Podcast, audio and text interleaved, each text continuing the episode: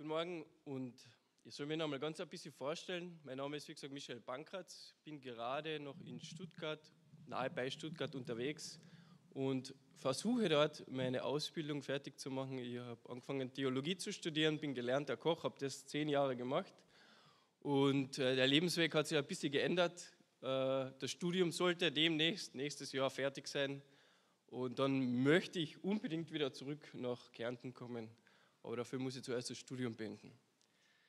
Ähm, ich habe eine Frage. Nämlich ist es uns nicht wichtig, dass unser Herz stark wird, dass wir gesund sind? Darum soll es heute gehen.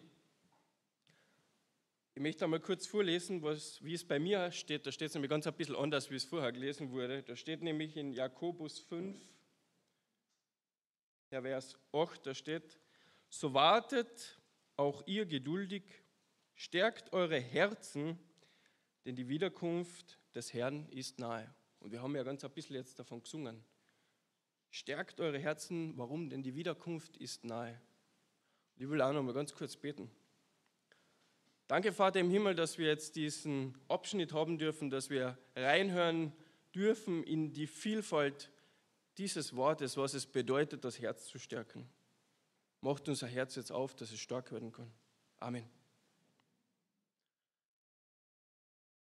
Was gibt es denn Schöneres, als zum Kardiologen gegangen zu sein und dort zu hören, Sie haben ein gesundes Herz, Sie sind fit, Ihr Leben ist in Ordnung, machen Sie weiter. Das will man doch hören. Und darum geht es auch heute in der Predigt, nämlich um ein starkes Herz. Und nachdem das ein recht umfangreiches Thema ist, und ich gar nicht alles beleuchten kann, schauen wir uns ein ganz ein bisschen was an. Ich werde immer wieder ein bisschen irgendwo umkreisen. Okay? Eins muss ich aber vorher noch euch fragen. Wenn man sich nämlich die Verse davor ein bisschen anschaut und durchliest, dann merkt man, es gibt auch ganz viel herzschwächende Sachen. Und das ist ein bisschen unangenehm.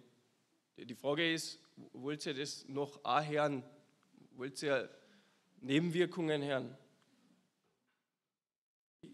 Ich, spüre ein gewisses Ja.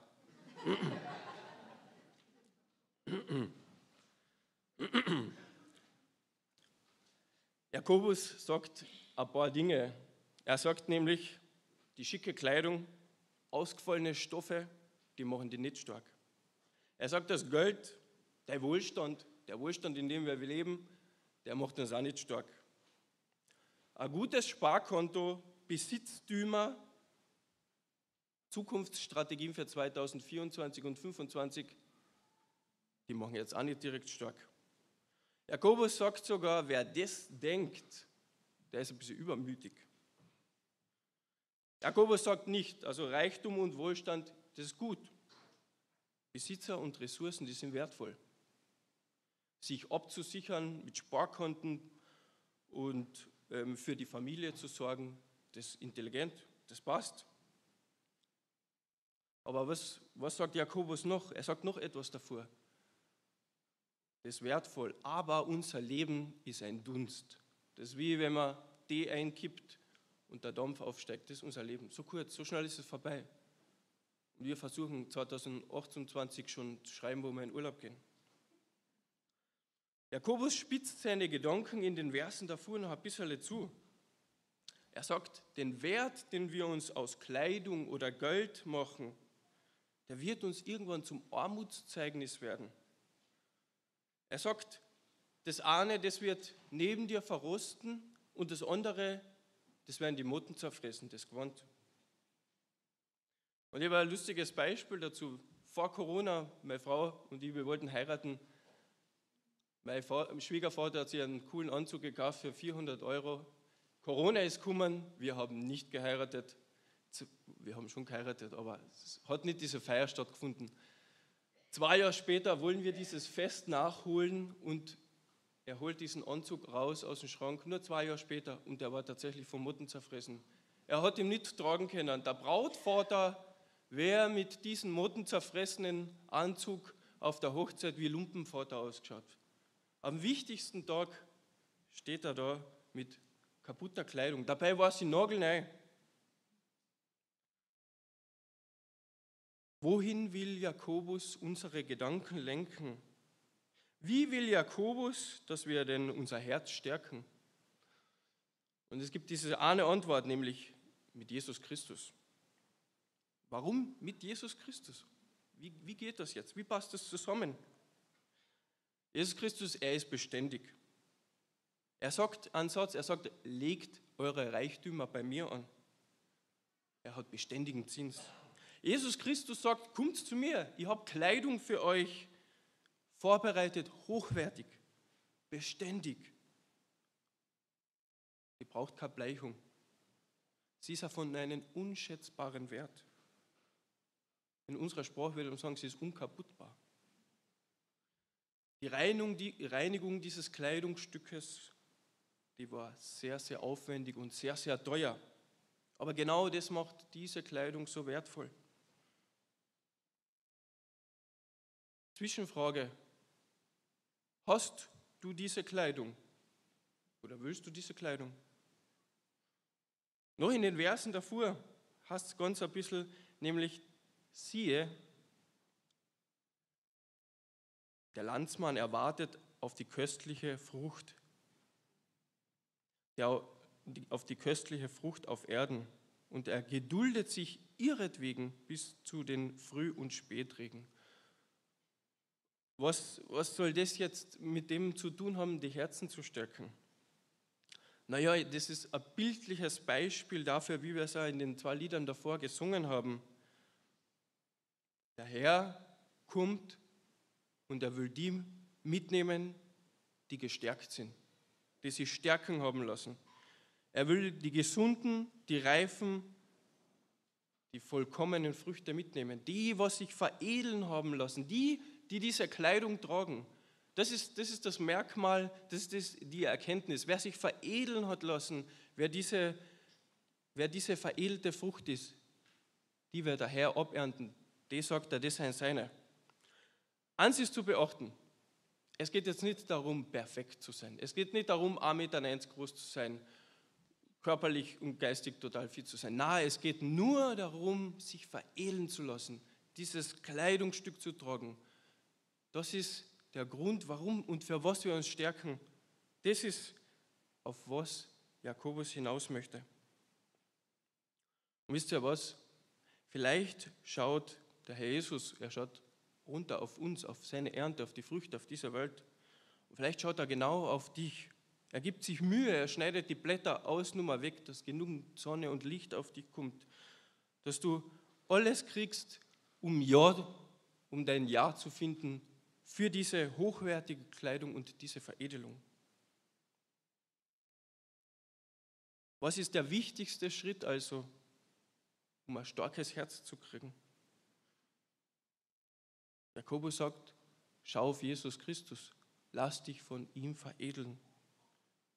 Auf Jesus Christus, der dein Herz stärkt.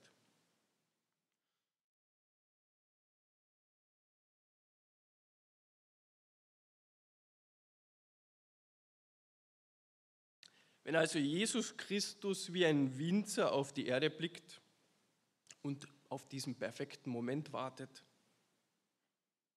um alle seine veredelten Früchte abzuernten und mitzunehmen, was sollen wir machen bis zu diesem Moment, ist jetzt die Frage.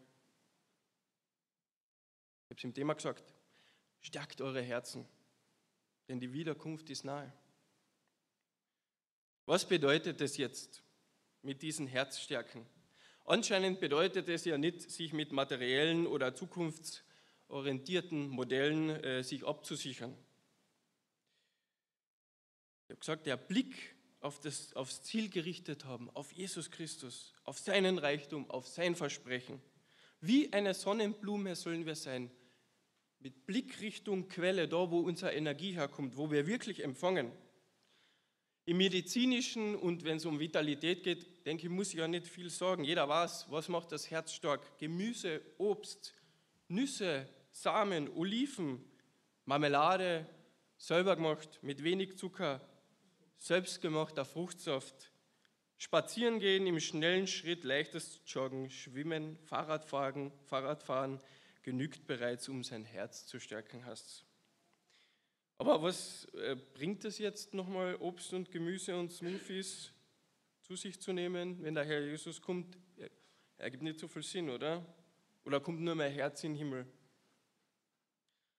Das Spannende ist, dass wir müssen wir tatsächlich ein bisschen zurückschauen in der ganzen Geschichte. Der Naturforscher und Philosoph Aristoteles sagt einmal, das Hirn ist das Kühlsystem vom Herz. Das Herz ist der Ort, wo die Seele sitzt. Er gibt schon ganz ein bisschen mehr Sinn, schon Stück für Stück. Das Herz ist also der Sitz der Seele, sagt Aristoteles. Und was wäre jetzt das Weiterdenken, die Schlussfolgerung aus dem Ganzen? Ich muss also meine Seele stärken. Ich will aber noch, noch eine Spur weitergehen und noch ein bisschen tiefer in das Thema reinschauen, nämlich ins Alte Testament. Die Hebräer, die haben so gedacht, dass es alles im Herzen passiert. Die haben gar kein Wort gehabt für Hirn. Das ist echt spannend. Das Wort Herz kommt im Kontext circa 489 Mal im Alten Testament vor und wird beschrieben, dass das Herz fröhlich sein kann, traurig, mutlos, verstockt, verblendet, berauscht, getäuscht, geteilt kann das Herz sein, verführerisch, suchend, prüfend, verlassen kann das Herz sein, verloren, stolz, erforschend, beschämt, abgekapselt oder das Herz hat mich verlassen. Um es kurz zu fassen, der, die Hebräer denken mit dem Herzen und fühlen mit den Nieren.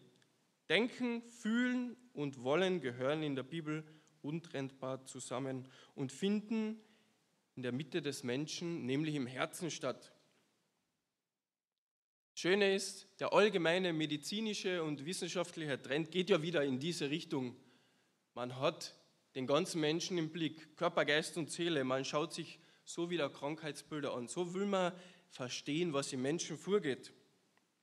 Und ganz interessant, ein guter Freund von mir ist in Brasilien im Dschungel aufgewachsen und dort diesen, diesen Stamm, diesen, äh, bei den Indianern, wo er aufgewachsen ist, den hat äh, ein gewisser Doktor, Professor Michael Dietrich für praktische Psychologie aufgesucht und hat diesen Stamm untersucht, um ihn zu verstehen und kennenzulernen. Und ihm ist eines aufgefallen in seiner empirischen Arbeit, nämlich denken, überlegen, hören, sprechen, also die wesentliche, wesentlichen Aspekte der menschlichen Existenz finden auch bei den Indianern im Herzen statt. Was, ich, was möchte ich jetzt mit all dem sagen? Es geht ja darum, sein Herz für die Wiederkunft zu stärken und bereit zu sein, dass Jesus uns mitnimmt, oder? Richtig. Denken, sprechen, hören, fühlen. Unser Leben, das entspringt und passiert im Herzen. Es macht laut dem hebräischen Denken, was ich befürworte, unser Leben aus. Was jetzt also stärken? Nicht nur das Herz als Organ, nein, die Seele, unser ganzes Wesen, das soll gestärkt sein für die Wiederkunft. Die Seele, das ist das ganze Dasein, das ist wer wir sind, wie wir jetzt da sitzen. Unser Denken, Sprechen, Hören und Fühlen, das braucht Stärkung. Und jetzt noch immer die große Frage, die noch nicht beantwortet ist, nämlich wie. Und da habe ich so eine, eine kleine Spur mitgebracht. Sie fängt an mit der Selbststeuerung. Und zwar die Selbststeuerung immer im Hinblick auf Jesus Christus, aufs Kreuz, auf das, was er getan hat, auf ihn.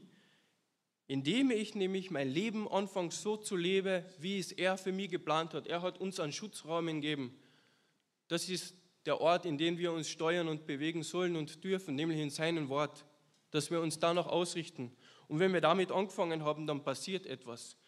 Dann können wir uns selbst lieben. Warum? Wir können uns lieben, weil wir plötzlich sehen, wie Gott uns liebt, wie er wertvoll auf uns Tag für Tag schaut, auf uns, die wir seine wertvollen Früchte sind. Wir wollen uns veredeln lassen, wir wollen das annehmen, diese Liebe, aber dafür zuerst sich selbst steuern und sich finden in seinem Rahmen, das anzunehmen. Der Faden geht weiter und landet in der Selbstfürsorge, sich um sich selbst bemühen. Aber das funktioniert nur, wenn man zuerst erlebt hat, was die Liebe Gottes ist, weil wenn man merkt, wie Gott, wie der Jesus uns liebt, dann kann ich mich ja so kümmern, wie er sich um mich kümmern würde. Wie man erkennt, wie hat er sich hingeben am Kreuz, was hat er Großes getan und daraus kann man schöpfen. Das ist dann diese Selbstfürsorge. Und die Selbstfürsorge, die findet den Boden in der Selbstklärung, indem ich nämlich ans in Anspruch nehme, nämlich dass ich es nicht immer auf die Reihe kriege, dass ich nicht perfekt bin, dass ich nicht der Vollkommene bin, aber der Vollkommene schaut auf mich und ich darf in dieser Vergebung leben, ich darf in dieser Veredelung leben als einer, der geliebt ist, der gewollt ist, der geplant ist. Warum jetzt immer auf diesen Jesus schauen, um sein Herz zu stärken? Ich habe dazu ein Beispiel. Jemand von euch hat bestimmt schon ein Haus gebaut, selber, mit den eigenen Händen alles aufgezogen. Und was ist? Der weiß genau, wenn er durch dieses Haus geht, wo ist welches Kabel verlegt, wo ist welche Wand aufgezogen und wie mühsam war das da, die kleinen Nacharbeiten zu machen und wo sind da die kleinen und großen Bewegungen. Man kennt dieses Haus, wenn man selber aufgebaut hat. Man, welche Arbeit man da reingesteckt hat, die ganze freie Zeit, die Schweiß, äh, das Werkzeug, das vielleicht irgendwo verloren gegangen ist, man weiß es. Das bleibt einen in Erinnerung. Und genauso ist es bei Jesus Christus auch. Er war dabei bei unserer Schöpfung. Er hat sich gut überlegt, wie du werden sollst. Und er war sich sicher, du bist sehr gut, du bist gewollt. Bei ihm erhalten wir die echte Stärkung. Warum? Weil er der Schöpfer ist und der sich jeden Millimeter von dir ausgedacht hat. Er hat sich ganz genau überlegt, wie du werden sollst. Und wäre es jetzt dann nicht die logische Folge, genau dorthin zu gehen, wer dein Hersteller ist, so gesagt? Ich sage es nochmal, darum auf Jesus Christus schauen, der uns gemacht hat, der uns kennt, der unser Hersteller ist. Auf den zu schauen, sollte die logische Folge sein. Mein Leben jemanden in die Hände legen, der mich kennt. Jetzt kommt so mein Lieblingsteil in dem Ganzen, nämlich Kritik. Und die Kritik lautet, den Jesus, den gibt es doch nicht, oder? Du hast ihn doch noch nie erlebt. Bist du dir wirklich sicher? Stelle die Frage. Weil wir jetzt alles Kärntner oder weil wir in Kärnten sind, nehme ich jetzt einmal ein kärntnerisches Beispiel dafür. Jeder war schon mal auf dem Berg hat Bergsport betrieben, vielleicht Wandern, Klettern, Klettersteig, Skifahren, Snowboarden. Und kennt ihr diesen einen Moment, wenn ihr auf dem Berg unterwegs seid, wenn diese gewaltige Kraft des Berges zu spüren ist und ihr irgendwie diesen Moment habt, ich bin ganz Mensch. Oder ich habe es beim Klettersteigen einmal gehabt, ich habe mich so klang gefühlt. Ich habe gedacht, ich auf diesen Felsen jetzt unterwegs, der Stein ist mir so überlegen, wenn ich da oben schaue, alles ist mir überlegen. Ich bin eigentlich klar und habe überhaupt keine Chance. Der Moment, wenn du oben beim Gipfelkreuz stehst, die Aussicht genießt, aufdankst, Berge siehst, Wolken siehst und denkst, wow, es ist alles so schön, das ist so ein schönes Land, in dem ich leben darf. Oder dieses kleine Feeling, wenn du durch, als erstes die Pisten fährst der Schnee diesen guten Sound macht. Also ich mag das, wenn der Schnee arbeitet, das ist einfach ein traumhaftes Gefühl. Und ich würde sagen, genau das waren in deinem Leben Jesus Offenbarungsmomente, wo er gesagt hat, er ist da, ihm gibt's.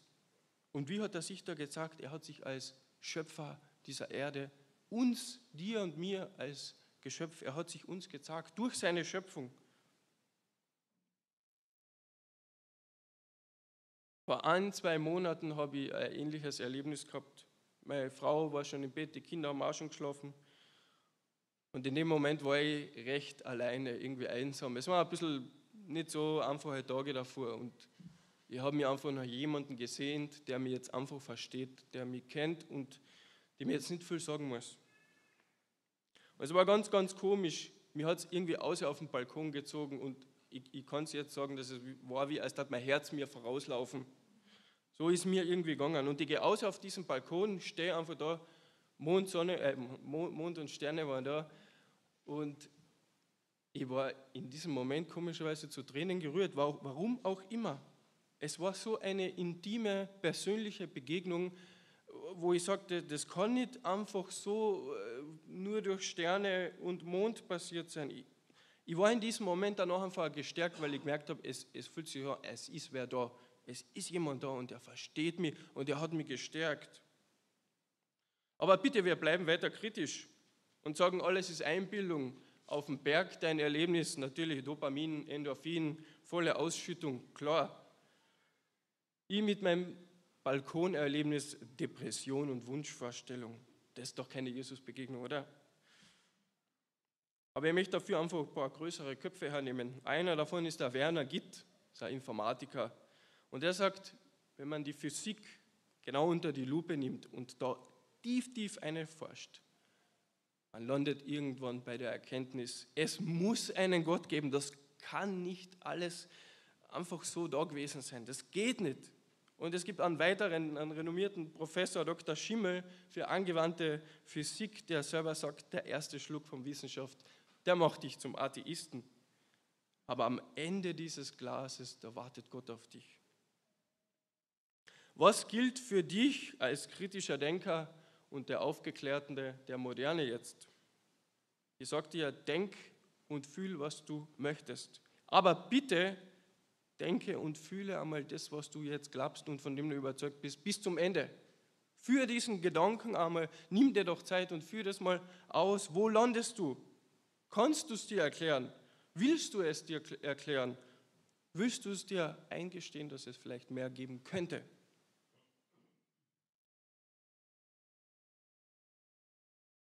Wie stärke ich mein Herz? Indem ich auf Jesus schaue.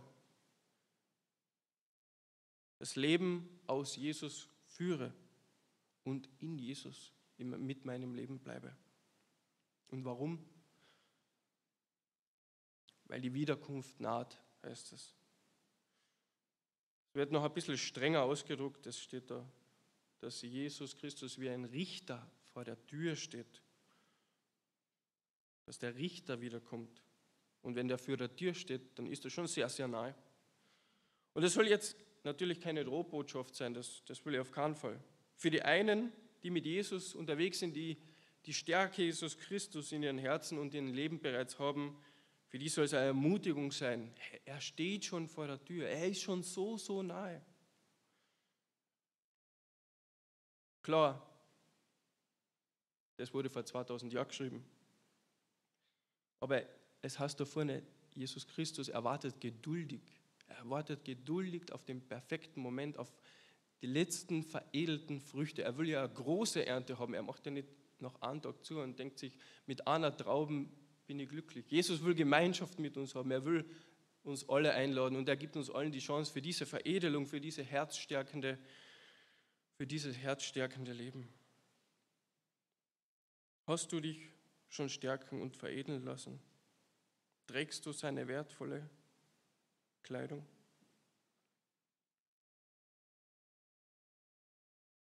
Stärke deine Seele, dein Leben mit gutem Essen, genieße Spa-Besuche, nutz die Me-Time oder lies ein Buch. Sicher dich mit Geld und Aktien ab, stärke dich und deine Familie und deine Enkelkinder Trage bitte vernünftige Kleidung, die dich warm haltet. Aber hab bitte immer eines im Blick. Wenn deine Sicherheiten und Quellen über Nacht weg sind, du mit dem Rücken zur Wand stehst, Jesus Christus, der dein Herz stärkt, wird bei dir sein, wenn du, wenn du nach ihm rufst, wenn du die nach seiner Stärke ausstreckst. Ich sage dir, Jesus ist der, nach dem du suchst und von dem wahre Stärke kommt. Ich kann es wirklich sagen. Ich habe es wirklich erlebt. Andere können davon aussprechen. Man, man sieht es, wenn Menschen was Schweres durchgemacht haben und dann ihre Lebenslage sehen und sich denken, du müsstest am Ende sein. Aber es ist ein Frieden in diesen Augen dieser Menschen, das kann nicht von irgendwo kommen. Andere Menschen, mich inkludiert, haben etwas erlebt, das sie von jahrelanger Sucht endlich freikommen sind. Ich habe es erleben dürfen. Da ist Stärke in mein Leben und in mein Herz passiert. Das kann nicht von irgendwo kommen. Das geht nicht. Das geht nicht einfach so. Es ist ein Geschenk.